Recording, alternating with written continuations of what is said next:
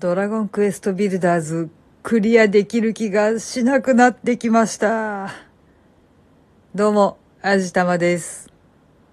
もうね、とりあえず大詰めのところまでは来たんです。あともうちょっとな気はするんですけど、いやー、難しいですね。このままだとクリアできないかもしれないですね。とりあえず実況動画を見ながらここまで進めてきたんですけど、実況やる方たちって、やっぱりそれは人に見せる、人に見てもらうわけなので、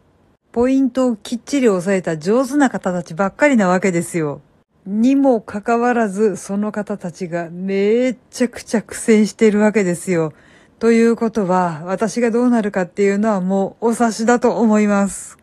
あえて言います。超絶に死にまくって終盤まで来ました。でも、このゲーム設定、一応良心的ではあるんです。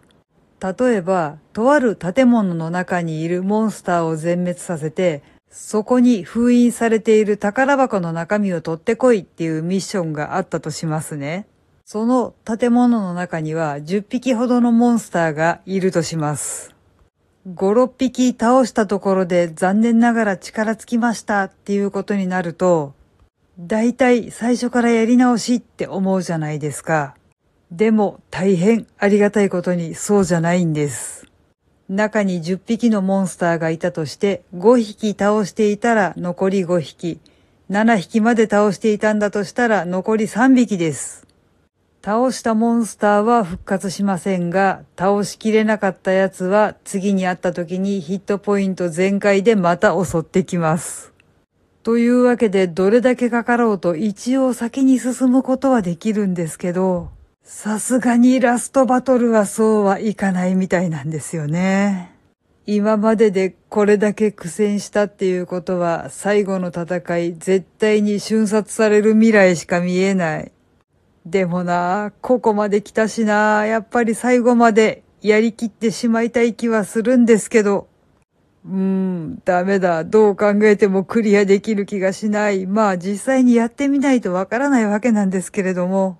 この調子だと今年中に終わらないかもしれないな。でもこれクリアしたい理由っていうのがあるんですよ。もちろんこの作品がとても面白かったからというのはあるんですけど、これを始めたきっかけになったのが、実は引き継ぎ特典というやつなんですよ。このドラゴンクエストビルダーズをきちんとクリアしました。ラスボスの竜王を倒しましたっていうデータがあると、今度はドラゴンクエストビルダーズ2の方でちょっと面白いものが作れるレシピが手に入るんです。あくまでもビルダーズ1のクリアデータからの引き継ぎなので、頑張って自力でクリアしないと絶対に手に入らないんですよね。で、その面白いもののレシピは何かっていうと、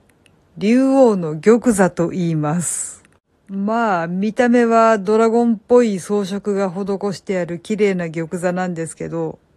これに座ると座っている間だけ竜王の姿になれるっていうとてもバカな、うん、いや、あの、面白いものなんですよね。